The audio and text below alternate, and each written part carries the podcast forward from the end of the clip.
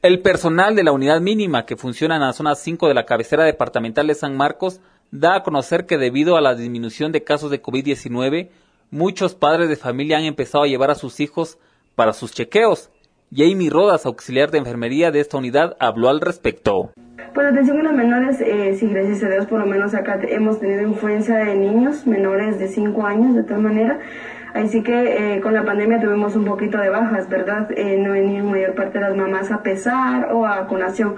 Pero gracias a Dios ahorita como ya como que ya empezaron a disminuir los casos, entonces sí ya están viniendo eh, a pesar y a tallar y a vacunación.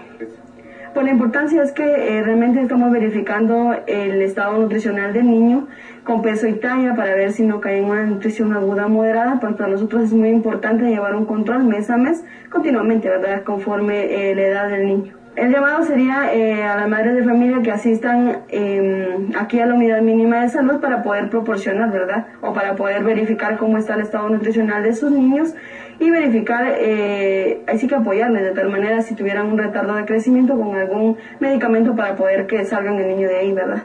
Emisoras Unidas, primera en noticias, primera en deportes.